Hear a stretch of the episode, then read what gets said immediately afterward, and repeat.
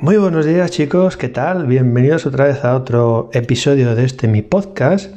Mirad, en el día de hoy vamos a hablar de la necesidad de por qué debes de cambiar la dinámica de tu centro de estilismo o de belleza. Eh, tengo que deciros de verdad, de corazón, que creo que es el episodio, digamos, más importante o más relevante que yo he hecho hasta ahora. Y y creo que me vais a entender ahora perfectamente cuando os lo comente. Mirad, como bien sabéis, a lo largo de aproximadamente dos, tres meses, pues bueno, vengo haciendo lo que es el coaching de centros de belleza y de, estilismo de manera pública, entrevistando a personas y, y, bueno, empezando a trabajar con algún que otro cliente. Y he visto como dos tendencias bastante marcadas.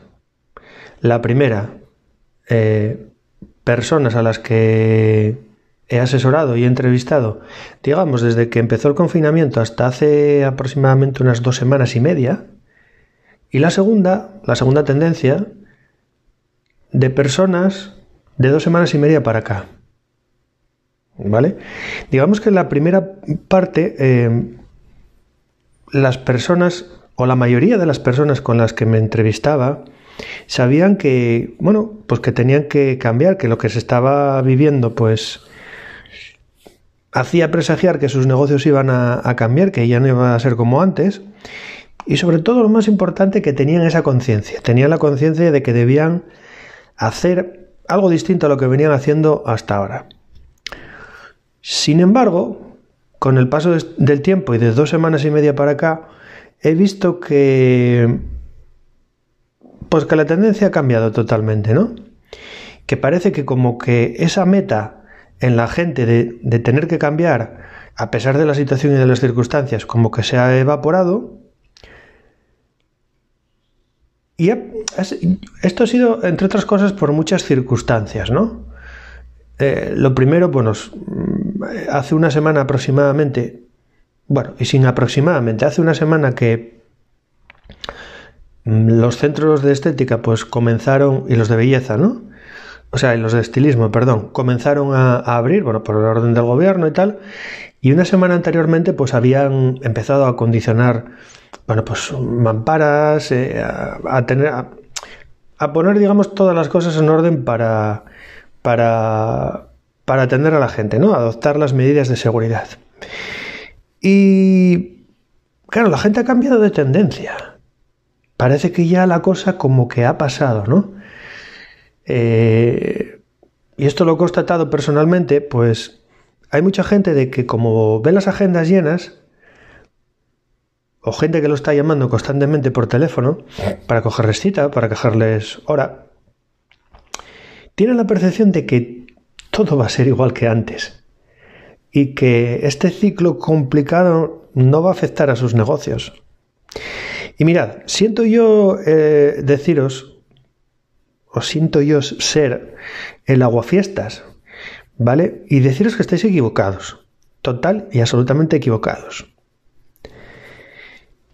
Porque sí que es verdad, y no os lo voy a negar, que a corto plazo, a corto plazo, los negocios van a estar llenos. Y vais a recuperar posiblemente, pues, toda esta inactividad que lleváis de, de unos meses aproximadamente. Pero la verdad es que a medio y largo plazo no va a cambiar nada absolutamente. ¿Sabéis por qué? Porque si hasta ahora tenéis problemas de, atracción de clientes y tenéis problemas de que no tenéis un ticket medio adecuado en vuestro negocio, una agenda llena no os va a solucionar ese problema. Ese problema se soluciona con otra serie de cosas. Se soluciona pues por ejemplo, sabiendo moverse por Internet, sabiendo atraer clientes por Internet y bueno, muchísimas otras cosas relacionadas con el marketing, ¿no?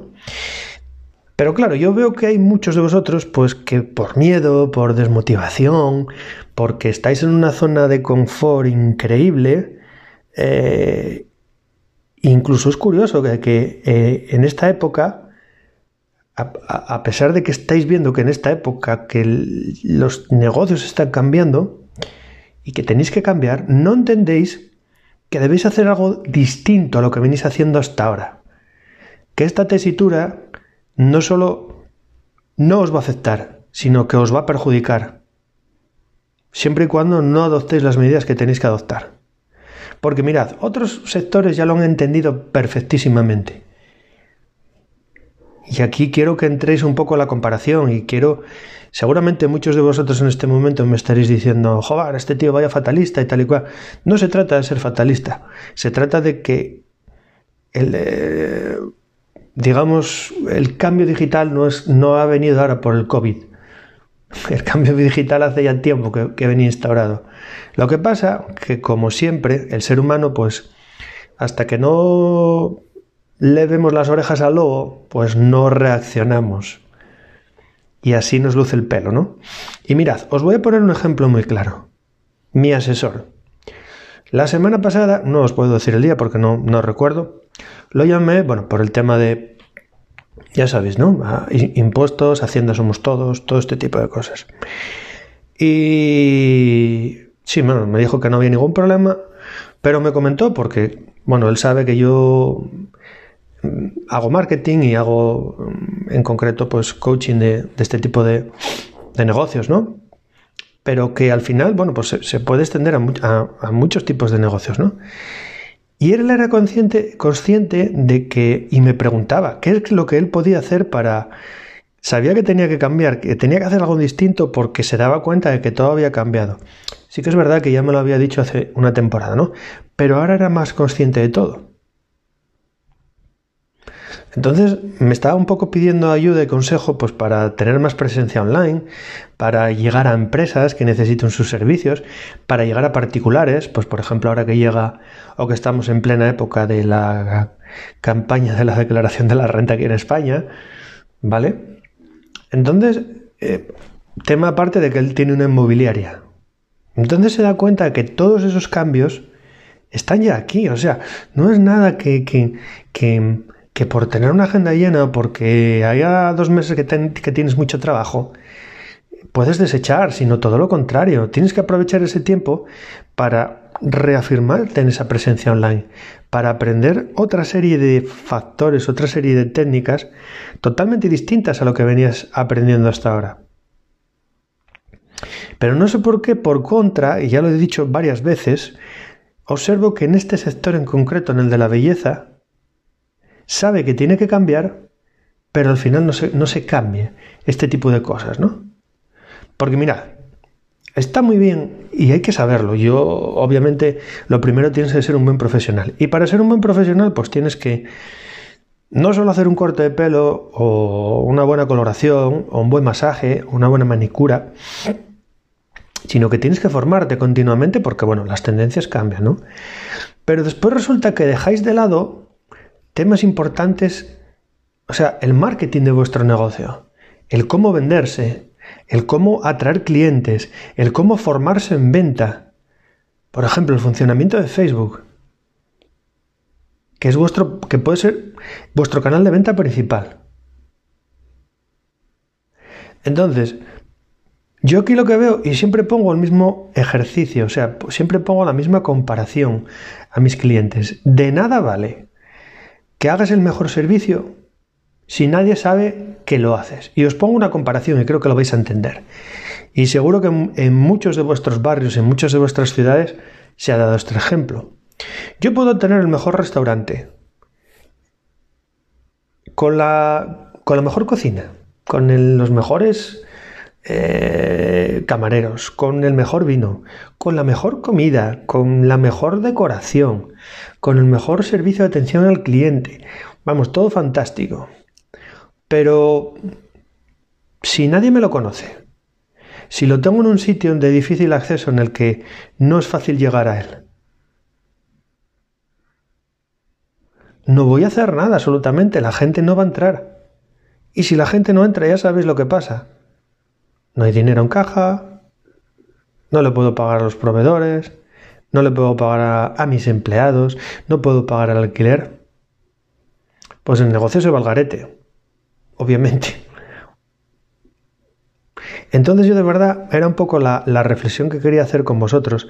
Soy muy insistente, soy muy pesado con todas estas cosas, pero es que veo que cada día esto se acrecienta y veo que cada día la gente hace menos. Y no lo entiendo. Pero bueno, ahí lo dejo, cada uno al final es soberano y tiene que, tiene que hacer lo que estime conveniente, obviamente. Para los que me estáis escuchando, no solo en este, sino en algún otro episodio, y queréis que queréis cambiar esa tendencia, queréis que os pueda asesorar, en el link abajo, en la descripción, vais a ver un link de un enlace para una sesión estratégica. Una sesión estratégica de 45 minutos. Es gratis, ¿vale? Lo repito, siempre es gratis. No se os va a cobrar nada absolutamente. Es una primera toma de contacto. Y ahí pues vamos a ver muchas cosas. Vamos a ver si vuestro negocio aplica para hacer todo este tipo de estrategias. Si no aplica, no os preocupéis, no, siempre digo lo mismo, no os preocupar porque hay siempre maneras de... El negocio tiene que cambiar. Eso está claro. ¿Vale? Siempre hay maneras de aplicarlo a, a casi cualquier negocio. No digo cualquiera, pero a casi cualquier negocio.